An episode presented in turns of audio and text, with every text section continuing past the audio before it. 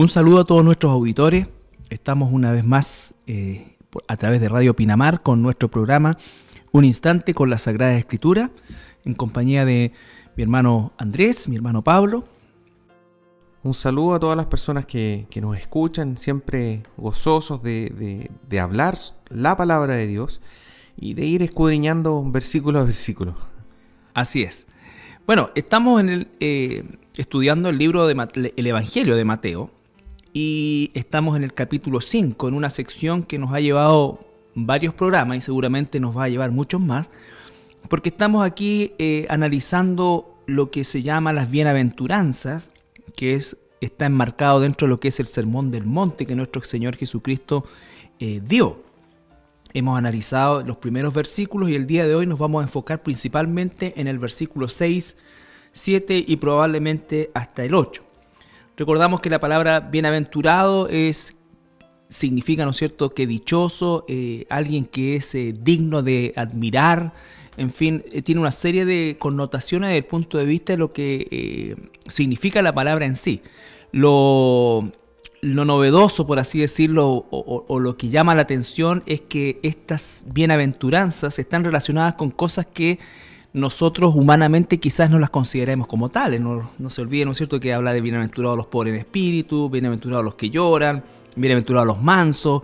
Entonces son conceptos que muchas veces están asociados no precisamente a, un, a una bienaventuranza en lo, en, lo, en lo humano, pero estamos hablando que de boca de nuestro mismo Señor Jesucristo, estas... Eh, aptitudes, estos, digamos, estos atributos están eh, siendo catalogados como eh, dignos de alabanza, ¿no es cierto?, por parte de nuestro Señor Jesucristo. Y por eso es que es tan importante también contextualizar eh, qué significa cada uno de estos, de, estos atributos. Y el día de hoy vamos a analizar el versículo 6 hasta el 8 probablemente. Y dice capítulo 5 de Mateo, versículo 6, Bienaventurados los que tienen hambre y sed de justicia, porque ellos serán saciados. Versículo 7. Bienaventurados los misericordiosos, porque ellos alcanzarán misericordia. Versículo 8. Bienaventurados los de limpio corazón, porque ellos verán a Dios. Así es que vamos a partir con el versículo 6. Bienaventurados los que tienen hambre y sed de justicia, porque ellos serán saciados. ¿Qué podríamos decir al respecto, hermano Andrés? Bueno, hay un, hay un contexto histórico, digamos, eh, respecto a lo que era el hambre. Eh, no estamos hablando de la justicia, sino que la hambre y la sed. las personas tenían muy claro lo que era tener hambre y tener sed en aquella época. Eh, se dice que normalmente en aquella tierra la mayoría de las personas comían carne con suerte, una vez a la semana. Eh, y el resto de la semana tenían granos, eh, verduras, etcétera, digamos. Eh, pero, pero realmente se pasaba hambre. Había una gran parte de la población que pasaba hambre. Y, el tema del agua era también un, tema, digamos, es decir, de dónde conseguir el agua, tenemos que preocuparnos, tenemos que estar... Nosotros sabemos hoy en día que una persona no dura más allá de tres días sin agua. Eh, no así el alimento, uno puede estar hasta tres semanas sin alimentarse, pero el agua es aún más, más crítica. Eh, hoy en día, ¿cierto? En nuestro mundo también hay hambre, también hay sed. Eh, me acuerdo que una vez conocí una, una africana de Angola y que comentaba que, que, ellos cuando se despertaban en la mañana, decía, en, su casa, el primer pensamiento era, ¿dónde vamos a ir a buscar agua hoy día? algo que, para nosotros es como tan lejano, digamos. Eh, y sin embargo, eh, en, países hoy en día, digamos, su principal prioridad es despertar y saber, ni siquiera comida, dónde ir a buscar agua.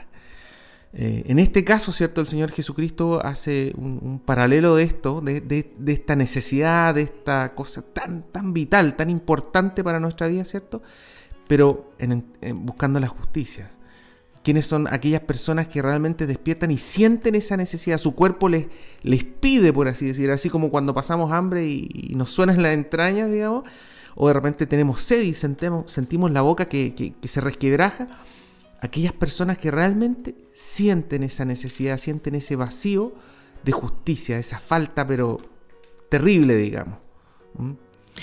Bueno, lo que dices tú es muy cierto y efectivamente no nos olvidemos que el, público, por así decir, eh, oyente que Jesús tenía mayoritariamente era gente muy pobre, gente que hablábamos nosotros o se habla de que eh, eh, su, dieta básicamente era pan y, agua, ¿no es cierto? Y de alguna manera esta analogía que hace el Señor Jesucristo acá se refiere justamente al hecho de que eh, nuestra necesidad de justicia eh, debiera ser equivalente a nuestra necesidad alimenticia en lo, físico. Eh, y también hay un opuesto a lo que la misma gente veía, ¿no es cierto?, que era esta autojustificación que los fariseos hacían de sí mismos.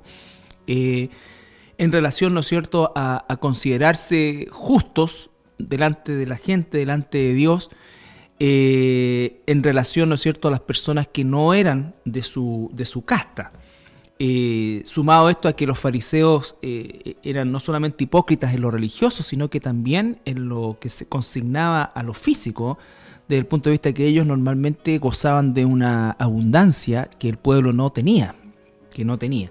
Entonces, ¿De qué justicia es la que se refiere aquí justamente el Señor? ¿Qué, ¿Cuál es la justicia? Porque usted pudiera pensar a lo mejor hambre y sed de justicia social. Correcto. Hambre y sed de justicia política. Eh, hambre y sed de justicia, en fin. Principalmente el día de hoy se habla de la justicia social, de la, de la diferencia que hay entre entre los, ricos y pobres, ¿no es cierto? Los ingresos. Se critica que nuestro país es uno de los más eh, disímiles en cuanto a, ingresos de, Latinoamérica, que hay gente que gana mucho dinero y hay gente que gana muy poco dinero. En fin. Eh, pero, por ejemplo, tenemos una declaración del Señor Jesucristo que dice a los pobres siempre los van a tener. O sea, Él está de alguna manera dando a entender que la justicia que aquí se refiere no es precisamente una justicia social, aunque en aquel entonces, como decíamos, la injusticia social era algo eh, predominante también dentro de la, de la sociedad de la época de Jesús.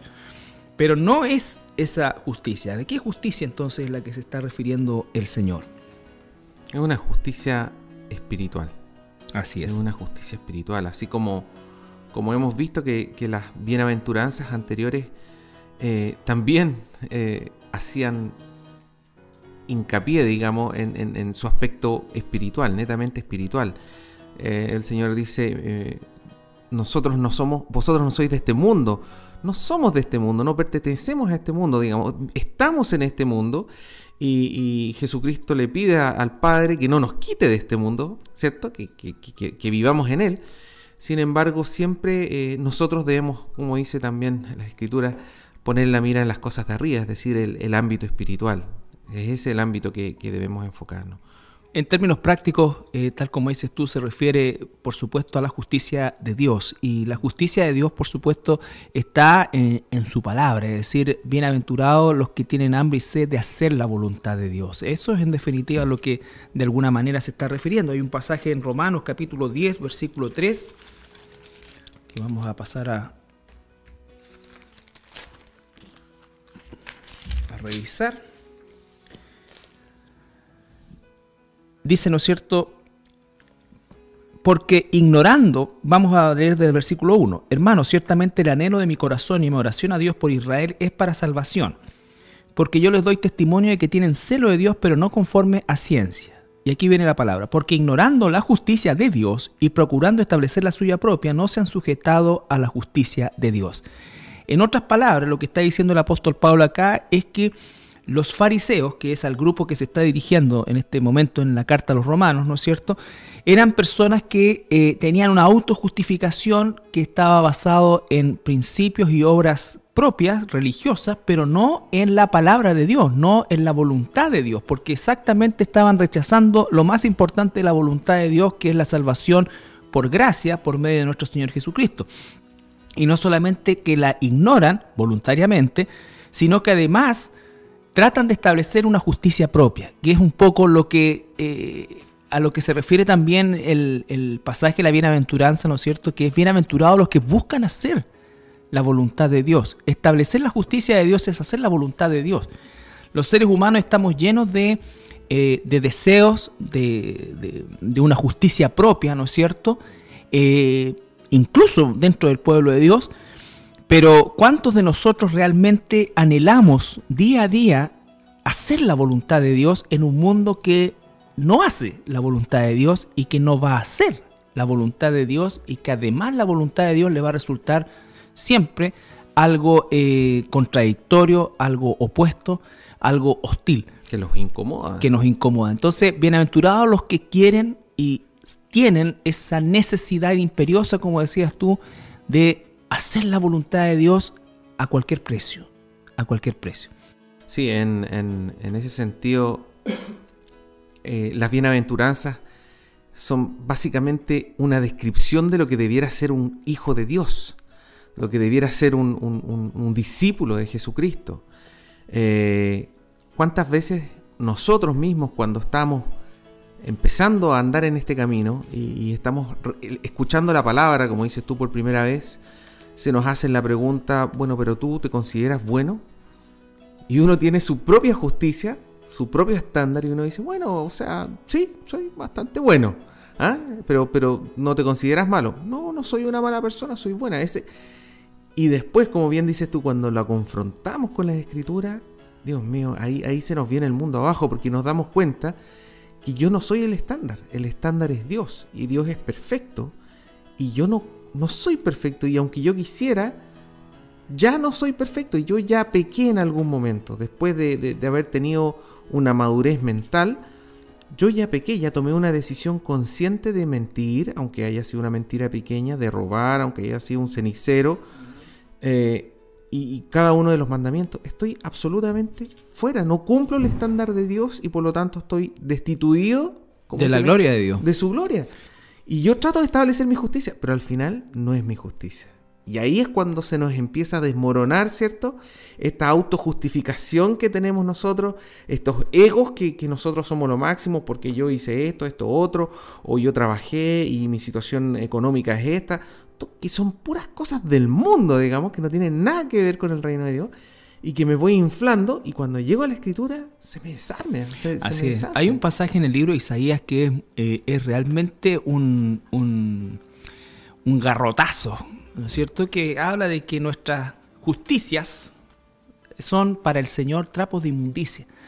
Eso que resulta tan fuerte eh, justamente es lo que de alguna manera eh, atenta contra esta autojustificación que mucha gente tiene, ¿no es cierto?, de sí mismo y que no concibe el hecho de eh, estar muerto espiritualmente, destituido de la gloria de Dios, porque cuando se le comparte el Evangelio del arrepentimiento, inmediatamente no se ven eh, ellos, eh, digamos, representados en ese hombre caído, pecador, depravado y totalmente perdido. No, solamente la obra redentora del Espíritu Santo es el que nos da conciencia del juicio, de la justicia y de nuestra propia incapacidad, incapacidad e inhabilidad. En Filipenses capítulo 3, versículo 7. Filipenses capítulo 3, versículo 7 al 9. Dice, pero cuántas cosas serán para mí ganancia, las que he estimado como pérdida por amor de Cristo.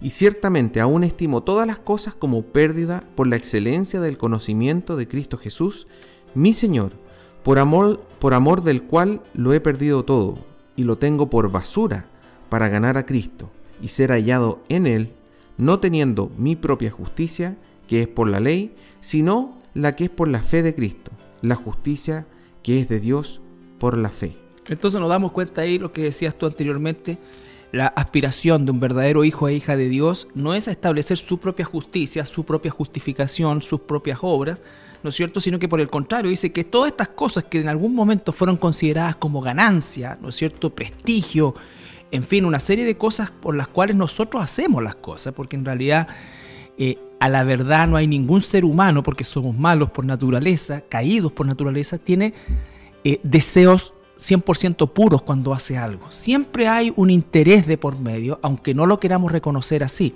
Pero es imposible que alguien haga alguna obra bondadosa sin tener una razón, ¿no es cierto?, también de autojustificación. Entonces, eh, Pablo dice que todas esas cosas que en algún momento eh, se acumulan para nuestra propia justicia, nuestro propio prestigio, nuestro, propio estándar, nuestros egos, en fin, eh, dice que él las considera como pérdida, porque todo lo que sea desde ese punto de vista mi propia justicia siempre es y será un impedimento para que se establezca la justicia de Dios, porque la justicia de Dios demanda que la gloria solamente es para Él.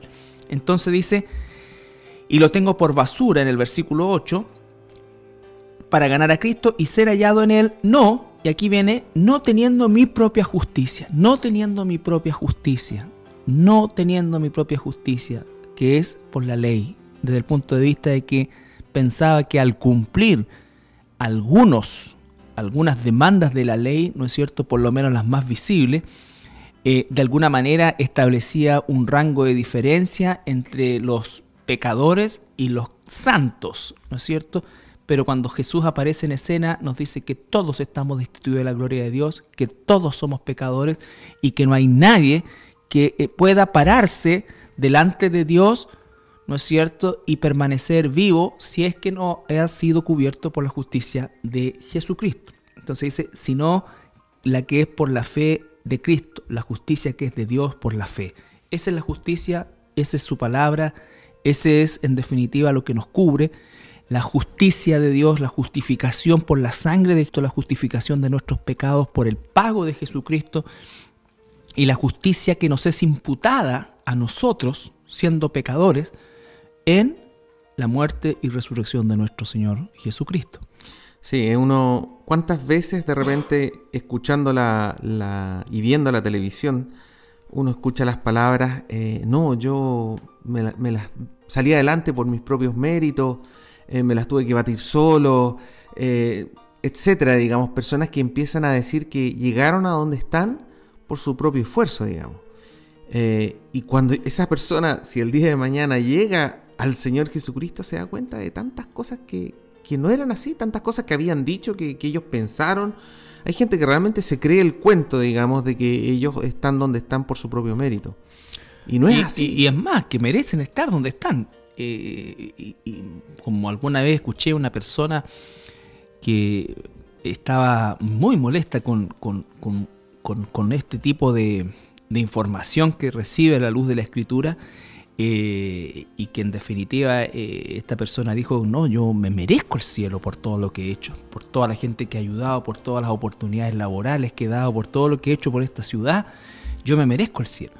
Entonces eh, tenemos ese conocimiento que realmente, como dije, eh, en un principio, ¿no es cierto?, es un garrotazo cuando en Isaías nosotros leemos que todo aquello que para nosotros tiene un valor en nuestro prestigio, en nuestra formación, en nuestra identidad como, como eh, personas ejemplares y buenas, ¿no es cierto?, a los ojos de Dios son trapos de inmundicia. La sabiduría del mundo también. Eh, cuando, cuando Pablo describe, digamos, que él había sido formado por Gamaliel, que hasta hoy en día en el mundo judío, digamos, eh, se menciona a Gamaliel como uno de los grandes maestros, digamos, del, del, rabino. rabino del judaísmo. Eh, y sin embargo, él desechó todo eso. O sea, cuando él dice que todas esas cosas las dio por basura, eran años de años de años de trabajo, de memorizar. Ellos se conocían las escrituras de memoria, todo el, Pentateuco se lo memorizaban eh, todas las palabras unas tras otras, digamos. Entonces su conocimiento era gigantesco. Y sin embargo, en 1 Corintios 1.17, ¿cierto? Pablo cuando le escribe al pueblo de Corintios le dice, pues no me, vio, no me envió Cristo a bautizar, sino a predicar el Evangelio. Y dice, no con sabiduría de palabras, para que no se haga vana la cruz de Cristo. Porque la palabra de la cruz es locura a los que se pierden, pero a los que se salvan, esto es a nosotros, es poder de Dios pues está escrito, destruiré la sabiduría de los sabios y desecharé el entendimiento de los entendidos. ¿Dónde está el sabio? ¿Dónde está el escriba? ¿Dónde está el disputador de este siglo? ¿No ha enloquecido Dios la sabiduría del mundo? Pues ya, en, ya que en la sabiduría de Dios el mundo no conoció a Dios mediante la sabiduría, agradó a Dios salvar a los creyentes por la locura de la predicación. Entonces, claramente la sabiduría del mundo no hay forma, no tiene valor. Hay gente que de repente saca su, su, título con mucho esfuerzo, después una maestría, después un doctorado, postdoctorado, etc. Y nosotros vemos científicos que eso no tiene nada que ver con la sabiduría de Dios, digamos. Absolutamente, y es, un motivo muchas veces de orgullo. Y lo que tú nombras, Andrés, bueno, eh, es, eh, es la realidad del mundo. Yo quiero también eh, traer un poco a lo que es la realidad cristiana, que lo vamos a ver, ¿no es cierto?, después de nuestra pausa musical para continuar tratando este tema. Bien, estamos de regreso después de nuestra pausa musical. Y eh, bueno, estamos hablando acerca de que son bienaventurados los que tienen hambre y sed de justicia. Y Andrés hablaba, ¿no es cierto?, de, del orgullo que produce eh, habitualmente todos los logros a nivel académico, si pudiéramos decir nosotros, en el mundo y que de alguna manera van ensanchando nuestro ego, ¿no es cierto? Y también nuestra, eh, nuestra visión personal de, logro personal. Eh, y que en el mundo es natural, es natural y es lo esperable. Pero yo quería retenerme un poquito en lo que hoy día ocurre en el mundo cristiano, en que también de alguna manera los, eh, los cristianos, los líderes cristianos, están asumiendo y por favor quiero que se me entienda que el concepto de perfeccionamiento y de profundidad eh, eh, son absolutamente imprescindibles para poder alimentar al cuerpo de Cristo. Pero hoy día también existe una ola de cristianos que está muy preocupado de obtener algún tipo de certificación, de doctorado, de, una serie de, conceptos que eh, son también títulos y, que se usan, ¿no es cierto?, muchas veces para eh, la presentación y para la, digamos, la... Entregar el currículum. El currículum, exacto, de, alguien, entonces doctor en, en esto, doctor en divinidades, maestro, máster, en fin. Y, lógicamente todo eso es un currículum que en algunos casos, además de ser un currículum, eh, significa eh, una cantidad de dinero para poder contar con la asesoría de, una persona eh, que, los tiene. Entonces a mí también me preocupa eso porque hacemos hincapié que hoy día para muchos ya el simple oficio de pastor que es dado por Dios eh, queda, queda chico, queda como, como eh, digamos, eh, empequeñecido porque necesitan algunas personas el título ya de apóstol, profeta. Es que, es que un apóstol al lado de un pastor no se compara. No se compara, ¿me entiendes? Entonces... eso también ha invadido el egocentrismo, ha invadido también los círculos cristiano y vuelvo a insistir, no se me malinterprete, no, no estoy hablando de no perfeccionarse, no estoy hablando de no, de no buscar excelencia, no, de no estudiar, pero la, la, las, eh, los reconocimientos académicos eh, dentro del pueblo de Dios también comienzan a significar una cierta distancia entre un doctor y un simple pastor, y muchos ya se presentan como tal, o sea, ya no son el pastor Juan Pérez, sino que es el doctor, ¿no es cierto? Eh, y en fin, y, se agregan otros subtítulos más a este currículum que de alguna manera hace eh, ver a la persona como eh, alguien superior, y eso es una verdad. Yo me acuerdo de un video que tú mostraste hace un tiempo atrás donde tomaban a un pastor eh, y lo envolvían en una Torah ah, judaica y, luego eh, también pues, le daban un título, le daban un, nombramiento muy especial eh, para finalmente hacerlo sentarse en un, trono, digamos, y luego ser levantado frente a toda la congregación como ungido de Dios.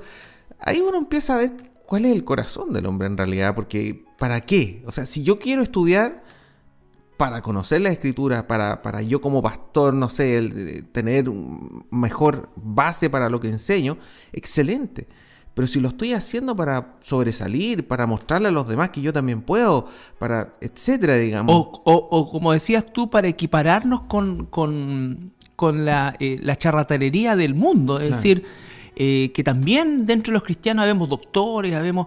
Eh, yo encuentro que hay que tener mucho cuidado con eso, no lo, no lo, no lo descarto, pero creo que hay que tener mucho cuidado del corazón con que se hace eso, la intención con que se hace eso, el propósito con que se hace eso, porque efectivamente eh, cuando nosotros vamos a ver la vida del apóstol Pablo, que encarnaría, por así decir, a este hombre preparado o preparadísimo, ¿no es cierto? Diríamos que Pablo perfectamente eh, tendría el título de doctor, magíster, máster, en fin, dentro de, lo que es el conocimiento de la ley. Sin embargo, él una vez tras vez dice a los corintios, ¿no es cierto? Dice, yo cuando fui a ustedes no fui con excelencia de palabra ni, ni, colocando delante de, ustedes el, el, currículum, sino que fui, ¿no es cierto?, con temor y temblor y prediqué de nada más que de Jesucristo y de Jesucristo crucificado. Entonces, vemos la diferencia de esto, por eso es que leíamos Filipenses donde dice que todas las cosas que para él antes eran la ganancia, vale decir, el, el, acervo intelectual y, los títulos logrados, el mismo hecho de haber estudiado con Gamaliel, eh, lo hacía inmediatamente ya eh, distinto o diferente al, incluso a sus pares, que no habían sido enseñados por el maestro de, tal envergadura. Entonces, eh, este concepto es importante mantenerlo siempre, siempre a raya dentro de nosotros, el pueblo cristiano uno mismo estudia y, busca, pero el, estudio no tiene un propósito de desarrollo personal, sino que tiene un propósito de ser verdaderamente eh, usado por Dios de la mejor manera que Él así lo estime, no, no como una situación eh, de, vuelvo a insistir, de desarrollo personal, porque el desarrollo personal eh, inminentemente denota un egoísmo, un egoísmo. Hay que tener mucho cuidado. Mucho cuidado, sí. Uno siempre tiene que cuestionarse cuál es el motivo por el cual yo quiero hacer cualquier cosa, digamos, en la vida. Eh, ¿Realmente lo estoy haciendo para el Señor, por el Señor, pensando en ser, como dices tú, herramienta útil para, para el Señor? O bien lo estoy haciendo por un tema netamente egoísta, porque me da vergüenza decir que no tengo estudios formales, o me da vergüenza esto otro, o para sobresalir porque estos otros dicen que saben más que yo, por una riña personal. Mire, mire, leamos, leamos un poco lo que, lo que también estábamos leyendo en, en, en 1 Corintios capítulo 1. Dice, pues mirad hermanos vuestra vocación, que no sois muchos sabios según la carne, ni muchos poderosos, ni muchos nobles sino que lo necio del mundo escogió Dios. ¿Para qué? Para avergonzar a los sabios, y lo débil del mundo escogió Dios, para avergonzar a lo fuerte. Y lo vil del mundo y lo menospreciado escogió Dios, y lo que no es, para deshacer lo que es, a fin de que nadie se jacte en su presencia. Hay un, aquí hay un tema de que el Señor quiere mostrarle al mundo, digamos, que todo lo que el mundo considera fuerte, todo lo que considera sabio, ¿cierto? Poderoso, noble, eso Dios lo desecha. Él escogió lo más simple, lo, más débil.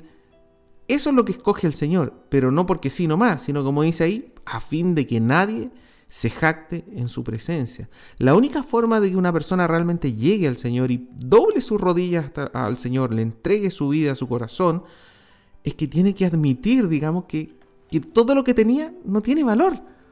Porque si yo tengo supuestamente mucho valor en mis estudios, en, el poder, en el dinero, en la fama, etc., difícilmente voy a poder doblar mis rodillas ante el Señor. Sí, todo eso es, generación de orgullo. Por eso, eh, bueno, toda esta temática está enmarcada dentro del concepto mi propia justicia. Y, entender, ¿no es cierto?, que el concepto propia justicia eh, significa operar bajo los cánones de, lo que el mundo me impone como, como justo, de lo que el mundo impone como, como aceptable, ¿no es cierto?, pero que obviamente al llegar al conocimiento de Dios y la presencia del Espíritu Santo en nosotros, nos hace ver esta sobrenaturalidad que es el hecho de considerar todo aquello como un estorbo si se, si se interpone en mi crecimiento espiritual. Y el crecimiento espiritual siempre va en demanda de una, de una, de una rendición de, de, nosotros justamente a la obra del Espíritu. Vamos a nuestra siguiente pausa musical y eh, continuamos con, la, con el tema. Bueno, estamos de vuelta con la temática de sermón de las bienaventuranzas, eh, el sermón del monte, y eh, vamos a recordar el capítulo que estamos viendo, ¿no es cierto? Y vamos a analizar la siguiente bienaventuranza, a no ser que tú quisieras agregar algo eh, al, al, versículo 6, Andrés. No, no, no, pastor, sigamos con el versículo 7. Bienaventurados los misericordiosos, porque ellos alcanzarán misericordia. Ya, aquí tenemos otra, eh, otra, podríamos decir nosotros, contradicción con lo que vemos hoy día en nuestro mundo, que si de algo carece este mundo es de, misericordia, bastante inmisericordia en muchas cosas, inmisericordia, por ejemplo, con los nonatos, a través de leyes de aborto, en fin, de, todo esto que en definitiva eh, es eh, falta de, de misericordia. Pero vamos a tratar de ver un poquito más y dice, ¿no es cierto?, que en el Santiago capítulo 2, versículo 13, nos habla algo también en relación a lo que es... Santiago 2.13 dice, porque juicio sin misericordia se hará con aquel que no hiciere misericordia, y la misericordia triunfa sobre el juicio. Así es. Entonces a nosotros se nos manda a ser misericordiosos por sobre el acto de condenar a alguien. Eh, el juzgar algo significa para nosotros como cristianos discernir entre lo que es de Dios y lo que no es de Dios, pero el acto condenatorio, digamos del juicio condenatorio, es algo que le corresponde solamente a Dios. Nosotros extendemos misericordia, que no significa estar de acuerdo con la práctica o con la situación, sino que efectivamente no tener una actitud destructiva, sino que en la medida incluso de nuestras posibilidades, si esa persona necesita algo de nosotros, nosotros estamos siempre en posición de ayudarles, aun cuando esa persona no nos haya ayudado, aun cuando esa persona no, eh, no, no, haya sido buena con nosotros, por así decir. Sea mi enemigo. Claro, incluso ser mi enemigo. ¿Cuánto más entre nosotros como cristianos hay una ordenanza a ser misericordiosos los unos con los otros? Y por supuesto que la misericordia está completamente ligada a el perdón. Una de las cosas que tenemos que entender que la misericordia está sumamente como nos dice en Efesios, el libro de los Efesios, capítulo eh, 4, versículo 23. Bueno, todo el, capítulo 4, versículo 17 en, en, adelante habla de esta nueva vida transformada por el Espíritu Santo. Pero el versículo 23 dice, renovados en el espíritu de vuestra mente y vestidos del nuevo hombre creado según Dios en la justicia y santidad de la verdad. Y comienza ahí a describir desechando la mentira, una serie de otras cosas. Y llega, ¿no es cierto?, al versículo 30 dice, no contristéis al Espíritu Santo de Dios con el cual fuisteis sellados para el día de la redención. Quítense ustedes amargura, enojo, ira, griterío, maledicencia y toda malicia. No solamente quitémonos eso, sino que dice antes, es decir, en vez de eso, ser benignos unos con otros, misericordiosos, perdonándose unos a otros como también Dios os perdonó a vosotros en Cristo. Entonces, hay una asociación entre la misericordia y la extensión de la misericordia hacia el perdón. Cuando vemos también la enseñanza de Jesús, lo vemos a través de una historia, de una parábola, de un rey que lo representa a él, ¿no es cierto?, que perdona por misericordia, ¿no es cierto?, le extiende esa misericordia a un hombre que estaba endeudado, eh, podríamos decir, por muchas generaciones para adelante, en una deuda impagable, pero el rey, movido a misericordia, dice, ¿no es cierto?, que le extiende el perdón de esa deuda, que es un poco lo que nosotros eh, nos cuesta mucho hacer, ¿no es cierto?, de, perdonar a las personas, sino que lo que nosotros queremos hacer muchas veces es cobrarnos eh, revancha o venganza de algún daño que hemos recibido. Sí, es interesante también el, de la lectura anterior, Santiago 2.13, digamos, porque dice, porque juicio sin misericordia será con aquel que no hiciera misericordia y la misericordia triunfa sobre el juicio. Eh, muchas veces nosotros damos por como opcional el tener misericordia. Sin embargo, lo que nos está diciendo acá, ¿cierto? Es que en lo que respecta al juicio, es decir, cuando estemos ante el Señor, él va a tener misericordia de nosotros tal cual nosotros tuvimos misericordia de otros. Y es así no solamente con el tema de la misericordia, como bien dices tú, el tema del perdón. Recordemos eh, eh, la, oración base, ejemplo que hace el Señor, eh, que es este Padre nuestro, ¿cierto? Dice, perdona nuestras, nuestras deudas como nosotros perdonamos a nuestros deudores. Es decir, así como nosotros perdonamos, se nos va a perdonar. Así como nosotros somos misericordiosos, Dios va a tener misericordia de nosotros. No es opcional, no es, eh, mira, quizás si puedo, si me nace, mm, puede que lo haga. No, así, de igual manera, el Señor va a trabajar en nosotros, nos va a medir con la misma vara.